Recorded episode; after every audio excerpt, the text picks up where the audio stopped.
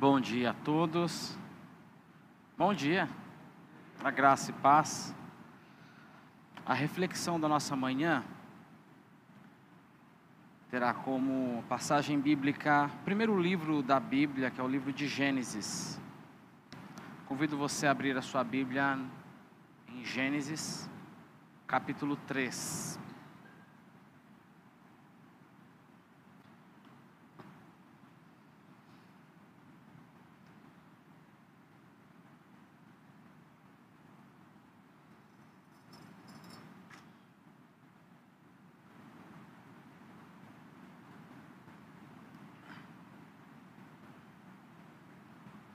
Hoje nós vamos ver como Satanás age, como ele trabalha para tentar nos derrubar, as estratégias, as armadilhas que ele utiliza,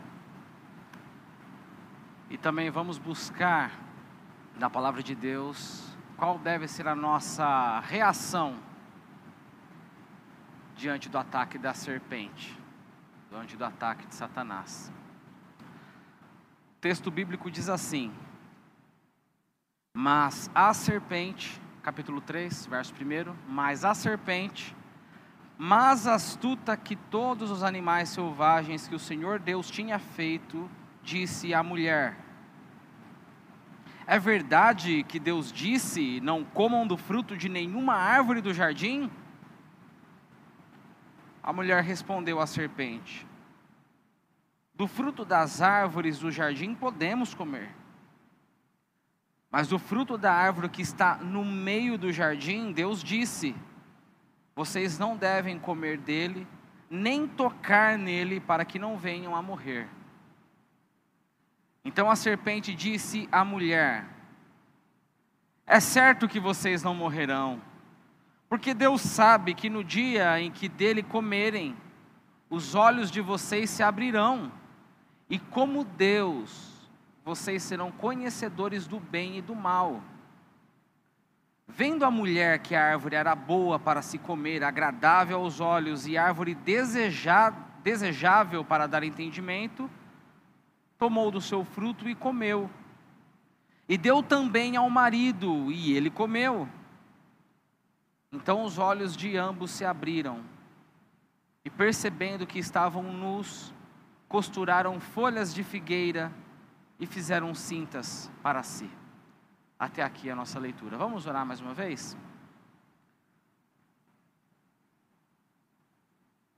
Senhor, nós precisamos do Senhor, precisamos de Ti, precisamos do Teu Espírito para entender o que nós acabamos de ler não só para entender, mas também para ser corrigido. Por isso que acabamos de ler. Precisamos da ação do Senhor para sermos transformados mediante a tua palavra. A nossa mente é tão limitada, o nosso coração é tão tardio em aprender, que se não for a ação do teu Espírito Santo, a gente não consegue aplicar esse texto no nosso dia a dia. E o meu desejo, Deus, desejo dos meus irmãos, das minhas irmãs que estão aqui de manhã, nesse culto, é que não seja uma aula de teologia, que não seja apenas algo para satisfazer o nosso intelecto, mas que essa palavra venha nos confrontar, que essa palavra venha nos corrigir, nos colocar no teu caminho porque a tua palavra mesmo diz que o Senhor corrige e disciplina todos aqueles que ama. Nós cremos que estamos aqui nessa manhã porque nós somos amados por Ti, ó Pai. O Senhor nos trouxe aqui. Nós não queremos sair daqui da maneira como nós entramos. A nossa vida precisa ser reavaliada, a nossa conduta, o nosso coração. O mundo nos distrai, tenta nos carregar para longe do teu propósito, mas nós queremos permanecer firmes na tua promessa, firmes na nossa comunhão com o Senhor. O Senhor precisa falar conosco, ó Deus. Nós precisamos de Ti, ó Pai. nome de Jesus. Amém. Queridos, os primeiros capítulos do livro de Gênesis, nós lemos o capítulo de número 3. Os primeiros capítulos falam a respeito da criação de Deus. Deus criou os céus, a terra, o universo. E diz também o texto bíblico que Deus plantou um, um jardim no Éden. Para quem gosta de especulação, muitos estudiosos acreditam que o Éden seria hoje na atual, no atual país Iraque. Pelos dados geográficos que nós temos aqui em Gênesis. E nesse Éden, no jardim do Éden, tudo perfeito, não faltava nada a Adão. A princípio ele estava só, mas Deus preparou a ele uma companheira, uma esposa, Companhia perfeita. Eu fico imaginando Adão olhando para sua esposa, primeira vez o impacto que ele teve, carne da minha carne. E Deus fez tudo de maneira que não faltasse nada àquele casal. Não faltava capacidade intelectual. Imagina, Adão deu nome a todos os animais. Tem que ser bom de memória não faltava alimento, porque eles podiam comer de todas as frutas que davam em todas as espécies de árvores. E lembre-se que ali é antes da queda, então as frutas estavam no auge das suas vitaminas. Não faltava alimento para eles. Não faltava comunhão com o próprio Deus. Nesse mesmo capítulo 3, no versículo 8, dá a entender que eles tinham um horário marcado. Deus e o casal, Deus e a humanidade, Deus, Adão e Eva. Na viração do dia, os judeus falam viração do dia porque o dia começa às seis da tarde para eles. Mas no final da tarde tinha esse encontro entre Deus e o casal. Também não faltava descanso. Perfeito. Eles trabalhavam seis dias, no sétimo dia era o dia de descansar, era o dia de repousar. Aí depois a gente começa então a leitura aqui do capítulo 3 e começa com essa informação: Mas a serpente, estava tudo tranquilo, tudo bem, mas a serpente, sabe que há muita especulação a respeito da identidade dessa serpente aqui. Alguns dizem que Gênesis 3 é uma alegoria, é uma ilustração, a gente não deveria levar isso ao pé da letra. É, seria mais ou menos a história dos três porquinhos. São animais que falam e depois tem uma lição de moral no fim. Alguns irmãos nossos acreditam dessa maneira. Eu creio que não é o caso aqui que é uma história. A Bíblia depois vai tratar essa passagem como uma história, mesmo que isso não faça muito sentido à mentalidade do século 21, mas aqui é uma história. Na teologia reformada nós cremos assim. Mas se você reparar, essa passagem com outras partes da Bíblia, principalmente com o livro de Apocalipse, você vai perceber que aqui não é simplesmente uma serpente. É uma serpente, mas não é só isso. Tem algo a mais. O que nós percebemos aqui, o que nós acabamos de ler, se trata de uma possessão demoníaca. A serpente está possuída. Não sabemos como, mas de alguma maneira Satanás se utiliza desse animal astuto e a palavra astuto no hebraico não é, é, não é pejorativo, não é, não é uma crítica, é uma característica. Mas de alguma maneira Satanás se aproveita desse animal, possui essa serpente, e Satanás está pronto, a serpente está pronta para tentar enganar a Eva. E para tentar enganar, Satanás se utiliza de algumas estratégias, especificamente aqui nesse texto são duas estratégias. duas armadilhas. E a primeira delas, a primeira estratégia que Satanás utiliza contra Eva é a seguinte: tentar provocar no coração dela, consequentemente nos nossos corações, rebeldia contra Deus. Rebeldia contra Deus e contra a Sua palavra. Nós percebemos aqui no capítulo 3 que a serpente vai ao ataque, mas ela não vai atacar Adão. Ela não vai em direção a Adão, ele, é, a serpente vai em direção a Eva. A impressão que nós temos é que Eva aqui está desprotegida.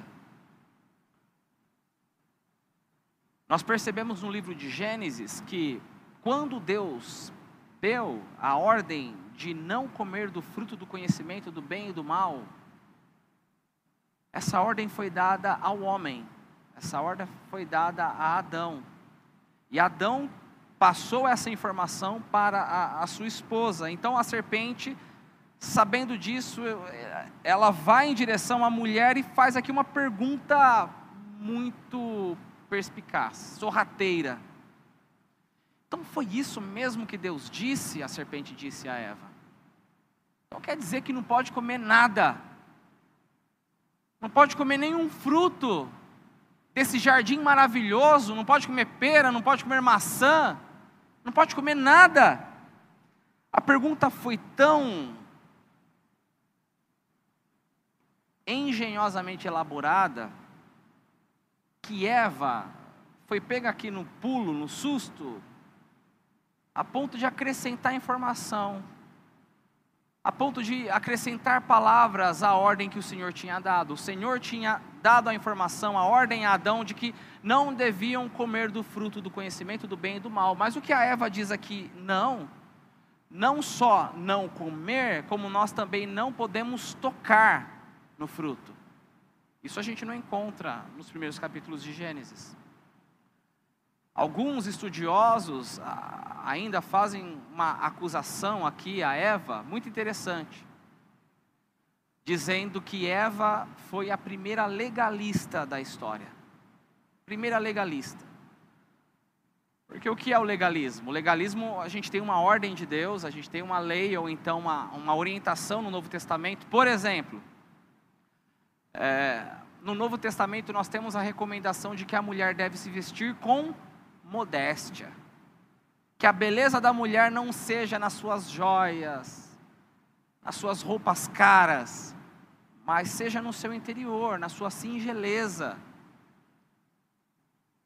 O que o legalista faz? Ele pega essa informação e diz: olha, a mulher não pode cortar o cabelo. Em algumas igrejas, essa é a realidade. A mulher tem que usar a saia até o calcanhar. Isso é informação que foi acrescentada. A Bíblia não fala disso. A Bíblia não coloca o cumprimento da saia da mulher. A Bíblia não fala nem em saia. A Bíblia não fala a respeito do cumprimento do cabelo da mulher como uma lei moral para todas as épocas e para todas as gerações, para todos os lugares. O legalismo faz isso. Satanás se deleita quando tem legalismo na história. Porque a palavra já está sendo distorcida, a palavra já está sendo alterada. Voltando aqui para a estratégia da serpente, a gente percebe que, como eu disse, num primeiro momento, Satanás tenta nos colocar contra Deus.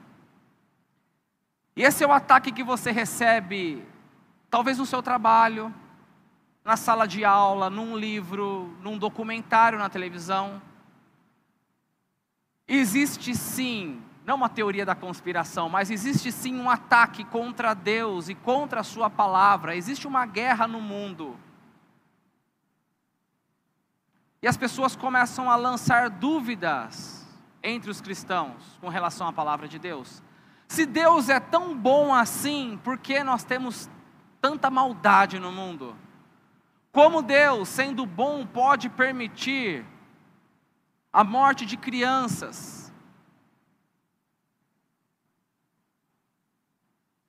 Se Deus é amor, que história é essa de que haverá condenação no juízo e que pessoas vão passar uma eternidade inteira sofrendo num lago de enxofre? Deus não é amor? Deus não ama, não ama o mundo, Deus não ama todas as pessoas. Que Deus é esse dos cristãos? A Bíblia é mesmo palavra de Deus ou é um fruto da religião ao longo dos tempos?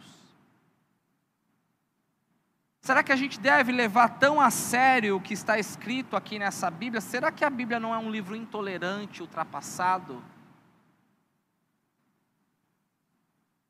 Essa é a primeira estratégia da serpente. Ela tenta mostrar para cada um de nós que a vontade de Deus é contrária ao bem da humanidade. Uma vez eu estava atendendo uma moça aqui na igreja, não é da nossa igreja, ela estava querendo conhecer o Evangelho, ela fez uma afirmação que eu travei na hora. Eu estava falando a respeito da obediência de Deus, da necessidade de obedecer a Deus, porque Deus é Deus, Deus é o Senhor do universo, Ele é soberano. Sabe o que ela me disse? Que Deus exige obediência porque Deus é egoísta. É isso que o mundo tenta colocar na sua cabeça. Deus, ele exige obediência porque ele não quer te ver livre, ele quer te ver escravo dele, ele não quer que você aproveite a vida. É isso que a religião faz, a religião te prende, a religião te sufoca.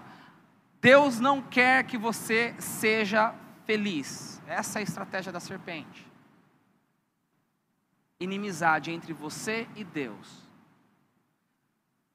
Mas, gente, nem sempre essa estratégia do diabo dá certo. Para nós que conhecemos um pouco da palavra de Deus, que oramos, nos preparamos para vir ao culto, às vezes essa estratégia não pega com a gente. Pode ser que quando você ouve o evangelho sendo atacado no seu trabalho, na escola, pode ser que você se levante, você saia em defesa de Cristo, em defesa de Deus. Foi o que Eva fez aqui. Não, serpente, não é assim. A sua fala está errada. Nós podemos comer sim dos frutos das árvores do jardim. Nós só não podemos comer do fruto que está no meio do jardim. Pode ser que assim como Eva fez, você saia em defesa da palavra de Deus.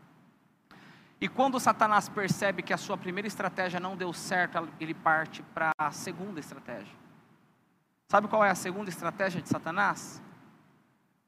Se ele não conseguiu te colocar contra Deus, contra a palavra de Deus, ele vai usar a própria palavra para te enganar.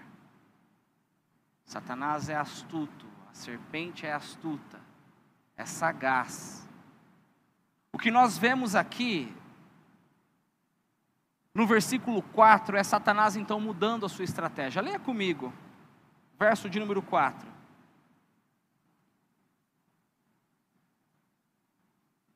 Então a serpente disse à mulher: É certo que vocês não morrerão porque Deus sabe que no dia em que dele comerem, os olhos de vocês se abrirão, e como Deus, olha essa proposta aqui, e como Deus, vocês serão conhecedores do bem e do mal. O que a serpente está dizendo? Nada, Eva. Deixa de ser inocente. Não é bem assim. É que Deus sabe, sua boba. Deus sabe que o dia em que vocês comerem do fruto do conhecimento do bem e do mal, primeiro, vocês não vão morrer. Esquece isso. E depois, os olhos de vocês se abrirão. A gente vai perceber daqui a pouco que a, a serpente não está completamente equivocada aqui. Existe verdade nessa fala dela. Verdade misturada com mentira. Essa é a segunda estratégia queridos, sabe o que dói no nosso coração?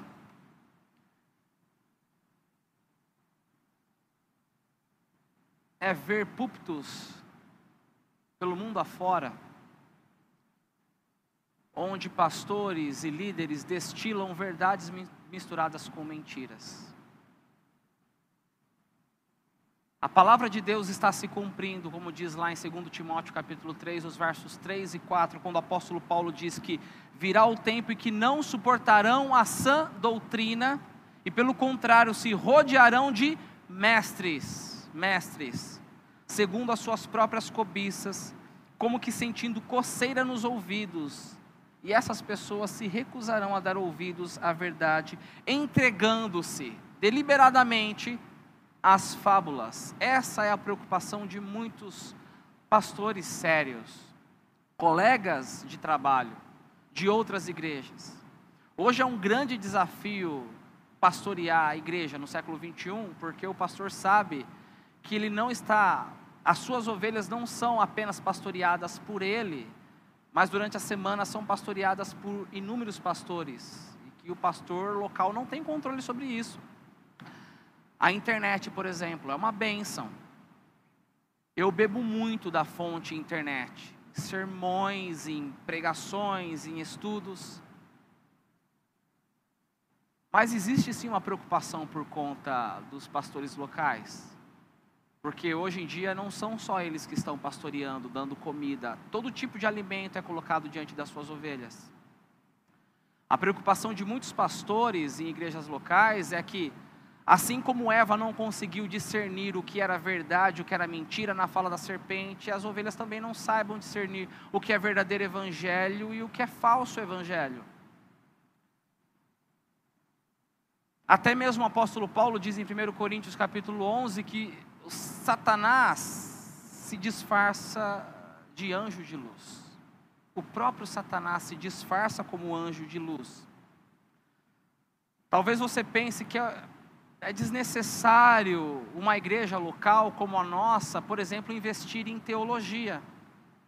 Ano que vem, o investimento que está sendo feito no John Knox, na escola, tentando melhorar o nosso conhecimento teológico, e aqui já fica a minha propaganda para o ano que vem, faça a sua inscrição.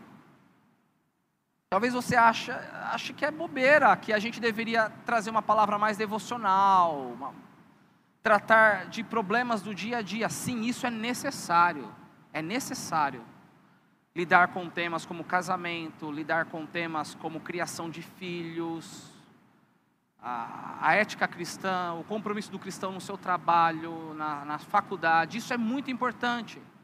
Mas se você perceber bem aqui na passagem que nós lemos, antes de Satanás tentar te derrubar, em qualquer que seja a área de pecado, a área que você sofre, em qualquer área, primeiro ele quer te convencer teologicamente. Se o teu problema é mentir, antes de provocar você, levar você a mentir, Satanás quer te convencer teologicamente dizendo que o seu erro não é tão ruim assim. Não é bem assim. Pecado não é tão pecado. Que mal tem? Foi isso que fez com que Eva ficasse ali, naquela conversa com a serpente, flertando com a possibilidade de comer do fruto. A curiosidade despertou isso nela. As possibilidades que estavam sendo expostas diante dela mas será mesmo que eu não devo comer desse fruto? O versículo 6 nos diz que o fruto foi atraente, a árvore foi atraente para Eva. Por que eu não deveria comer dele? Que mal tem esse fruto? Por que Deus deu essa proibição? Será que a serpente não está falando a verdade? E nessa dúvida, infelizmente, Eva acaba tomando o fruto e comendo. E, gente, maldito momento, maldito momento em que a palavra de Deus foi reputada como mentira no coração de Eva. Maldito momento em que Eva trocou a felicidade pelo choro, a vida pela morte Maldito momento em que essa serpente sai desfilando, cantando vitória, porque ela conseguiu o seu objetivo. Ela conseguiu enganar. E como eu tinha dito anteriormente, a, a serpente aqui ela mistura verdade com mentira, são meias verdades. Você vai reparar que Eva e Adão, quando eles comeram do fruto, eles morreram logo em seguida? A morte entrou no mundo.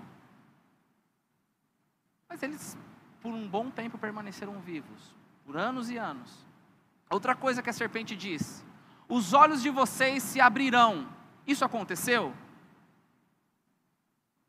Tinha verdade no discurso da serpente. Os olhos deles se abriram, mas para quê?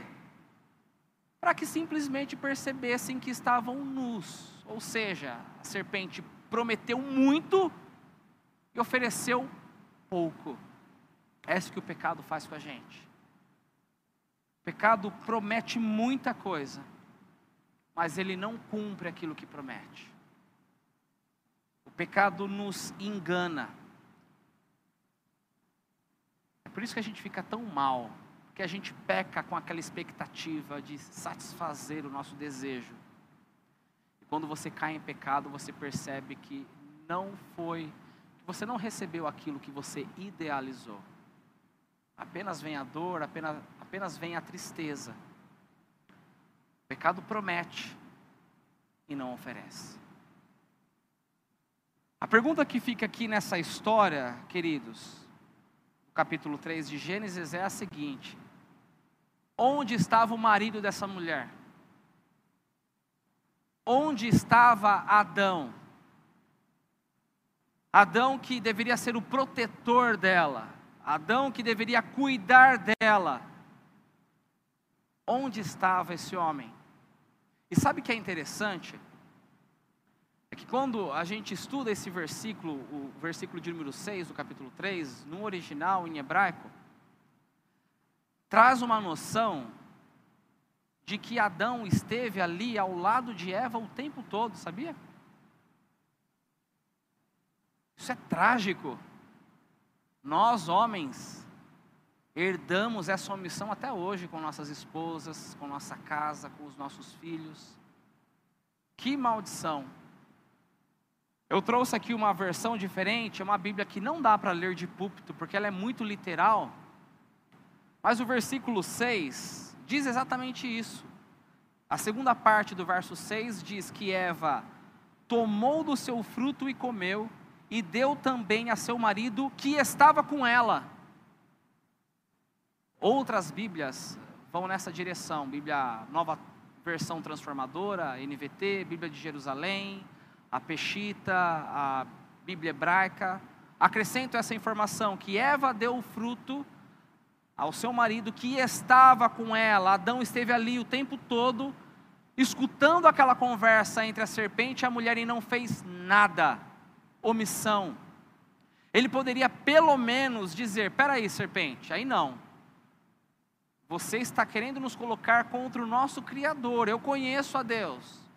Tudo bem, eu nunca tinha parado para pensar nesse ponto de vista que você me trouxe, mas até o final da tarde Deus vai passar por aí, a gente pode perguntar, a gente pode tirar essa história limpo com ele, mas não, nem isso. Nem para isso Adão serviu. Nesse momento, ele foi completamente omisso. Às vezes a gente pensa que se estivesse no lugar de Adão teria sido diferente. Se eu estivesse ali no jardim, eu teria tomado uma outra atitude. E olha, eu garanto para você que não. Você teria tomado exatamente a mesma atitude. Sabe por quê? Porque todo dia toda semana você se vê na mesma situação. Hoje à tarde, a serpente vai querer te rodear. A serpente vai querer te enganar. Amanhã, de novo. A serpente vai usar argumento teológico para te convencer e vai te colocar um fruto atraente para que você coma. Mas a boa notícia que eu trago nessa manhã para o meu coração e para o seu coração é que quando a serpente aparecer, você tem alguém que pode te proteger. Você tem para quem correr. O seu protetor não é o Adão de Gênesis. O teu protetor é o novo Adão, ou como diz o apóstolo Paulo em Coríntios, é o último Adão. Você pode se esconder nele, porque o nosso Adão, o nosso representante Jesus, o último Adão, ele passou por todas as tentações e venceu. Existe um contraste enorme entre o primeiro e o último Adão. O primeiro Adão estava no Éden, no paraíso.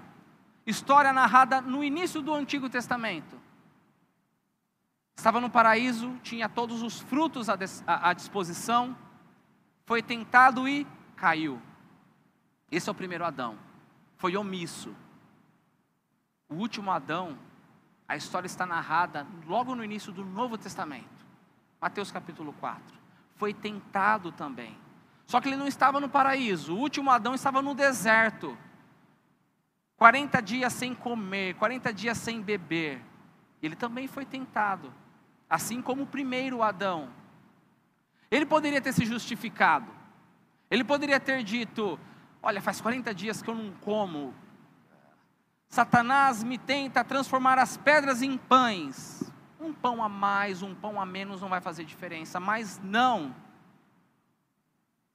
O nosso Adão, Jesus, ele sabia que nem só de comida, nem só de fruto, nem só de pão a pessoa vive ou sobrevive.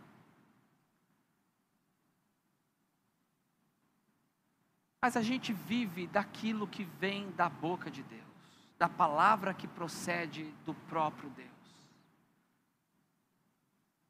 A palavra que nos traz alimento, que alimenta a nossa alma. A palavra de Deus registrada é nela que nós temos as ferramentas para desarmar as armadilhas, as iscas de Satanás. É por isso que a palavra de Deus é tão atacada. É por isso que a Bíblia ela tem sido tão retalhada nos últimos anos, nas últimas décadas. Sabe que a gente já tratou isso numa quinta-feira, numa série de sermões. Mas existe uma teologia, talvez você já tenha ouvido falar, teologia liberal, que desde o século XIX tem arrasado as igrejas tem destruído, e é uma teologia tão sorrateira, que mistura verdade com mentira, mas é tão nociva, tão nociva. O discurso da teologia liberal é lindo, é o amor. Só que eles colocam a palavra de Deus, principalmente aqueles versículos mais difíceis de ler, colocam esses textos de lado e pregam um amor, só que é um amor abstrato. É um amor que não confronta o pecado, é um amor que nós nem deveríamos chamar alguns pecados de pecado mais no século 21, porque era pecado na época em que a Bíblia foi escrita, mas não é mais pecado hoje, é o discurso do amor. A pergunta que fica para nós é: será que não confrontar o pecado, não mostrar a gravidade do erro, quanto o pecado faz separação entre nós e Deus, será que isso é amor? Nessa semana, participando de um grupo de WhatsApp, os grupos de WhatsApp, um amigo postou, um, um, na verdade, encaminhou, compartilhou um post de alguém que eu não faço ideia quem seja mas é uma ilustração, uma crítica a esse amor da teologia liberal que eu achei muito interessante. Eu gostaria de ler com vocês. O post é o seguinte: deu uma travada ali, mas eu vou ler para vocês. Se der tempo, vai ser projetado. O que esse cidadão, que eu não conheço, eu até apaguei o nome dele aí. Esse cidadão aí. Olha só a análise que ele faz, a crítica que ele faz a esse amor da teologia liberal. Olha só a ilustração. A pessoa está doente, você tem um remédio, mas não oferece porque é amargo e tem medo que a pessoa reclame. Então você pega metade da dose necessária para a cura e mistura com sorvete. Dias depois de tomar, a pessoa morre achando que estava tudo bem. Esse é um amor de um herege. É exatamente isso. Não tem problema o seu pecado, ele não é tão mal assim, não é bem assim, e a pessoa acha que está tudo bem, e ela vem para a igreja, o pecado não é confrontado, mas o pecado faz separação entre Deus e as pessoas. Eu me lembro de que quando eu era adolescente na escola, os meus colegas, eles diziam, me chamavam falsete, né? Falsete, você é legal porque você é crente, né? Olha o termo, né? Crente. Nem se usa mais. Né? Você é crente. Mas o que é legal é que você não fica o tempo todo falando sobre Jesus, falando sobre Bíblia. Na época eu achava isso um máximo, porque eu era popular. Eles gostavam de mim. Eu não era chato. Mas quando eu entendi, bem mais tarde, o Evangelho, que é o relacionamento com Deus, eu comecei a ficar triste toda vez que eu me lembrava dessa história, dessas declarações. Porque mal sabiam os meus colegas que eu não falava nada de Jesus para eles e da Bíblia, porque eu não estava nem aí que eles passariam uma eternidade longe de Deus. Estava pouco me lixando. Não estava preocupado com eles, não. Eu estava preocupado com a minha popularidade. Eu ficaria bem na foto com eles. Se eles passariam uma eternidade num lago de enxofre, azar o deles. Esse é um amor de um herege. Esse é um amor liberal. É verdade que Deus aceita você como você está. A salvação é pela graça. Todo pecado é, é iniquidade diante de Deus. Deus aceita a todos como eles estão, mas não para que eles permaneçam como eles estão. Deus nos aceita como nós estávamos, ou nos aceitou como nós estávamos, para nos transformar. Esse é o amor de Deus. Deus ama o sujo não na condição de sujo, não porque ele é sujo.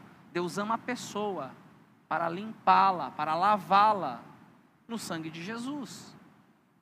Queridos, essa teologia liberal acabou com as igrejas na Europa. Está acabando com as igrejas no Canadá, isso está chegando no Brasil. Sorrateiramente. E é triste porque igrejas fecham com teologia liberal, ministérios param com teologia liberal. Talvez nessa manhã você esteja pensando, espera aí Rodrigo, você está pregando para quem? Está chutando um espantalho? Porque eu não sou liberal, eu não, não me considero, não sou adepto da teologia liberal. Fico muito feliz se esse for o caso. Talvez você bata no peito e diga: Eu sou reformado, reformado clássico, eu sou presbiteriano, me considero ortodoxo. A minha teologia é uma teologia saudável. Glória a Deus por isso. Mas talvez isso seja na teoria, não na prática. Talvez na teoria você seja um reformado, alguém que tem uma teologia saudável, mas na prática você tem sido muito liberal na luta contra o seu pecado. Na prática você é frouxo para combater o ataque da serpente que se levanta contra a sua vida diariamente. Na prática você não leva tão a sério que sem a santificação, Hebreus 12, 14, ninguém verá a Deus. Talvez na prática você não liga o fato de que o seu pecado fede, é abominável diante de Deus. Sabe que não dá para a gente ser tão tolerante e tão passivo com um inimigo que é tão ativo. Satanás ele anda ao nosso derredor procurando uma brecha, procurando uma oportunidade para acabar com a nossa vida. Em todas as áreas.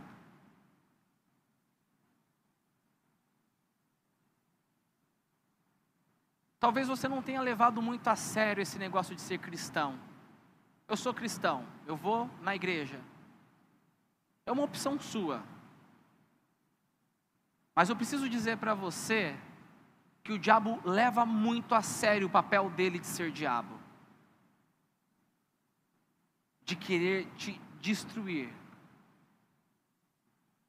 Por isso que a gente precisa voltar àquilo que é essencial à vida cristã: oração e palavra. Se você não for firme nisso, se não tiver vida devocional, não adianta você vir à igreja. Não adianta você ler as institutas de Calvino, não adianta você ler bons livros de teologia, não adianta você fazer amizades dentro da igreja, não adianta você participar de programações, se você não voltar para a palavra de Deus e oração, porque leitura também sem oração não adianta. A Bíblia é o único livro que a gente consegue ler e estudar na presença do autor, que é o Espírito Santo. Mas isso se faz de joelhos, isso se faz com muita oração. O que a palavra requer de nós é muito simples.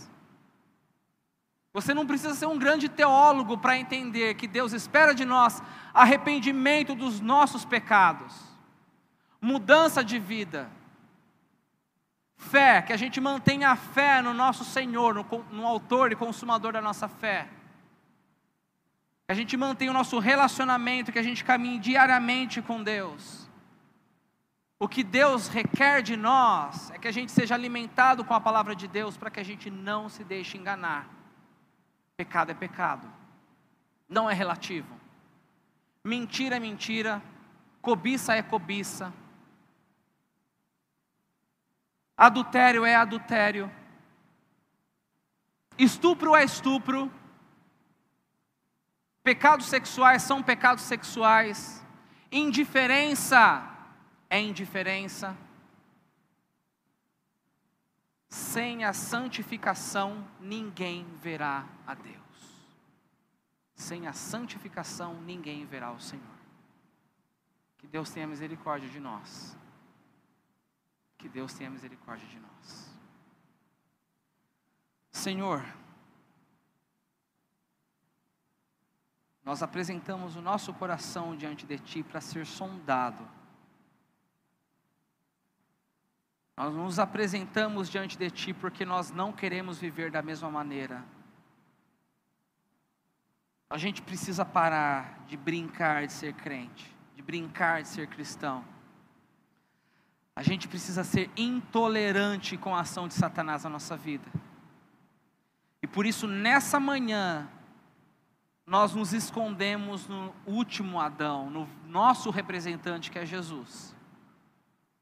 Mediante a palavra de Deus, mediante a oração, declaramos que Jesus é o nosso refúgio, a nossa rocha. Nós queremos nos esconder em Ti, para não sermos surpreendidos pela serpente, pelo engano que ela oferece que o Senhor venha despertar a necessidade de vigilância no nosso coração. Em nome de Jesus. Em nome de Jesus. Amém. Amém, meus irmãos. Vamos colocar em pé?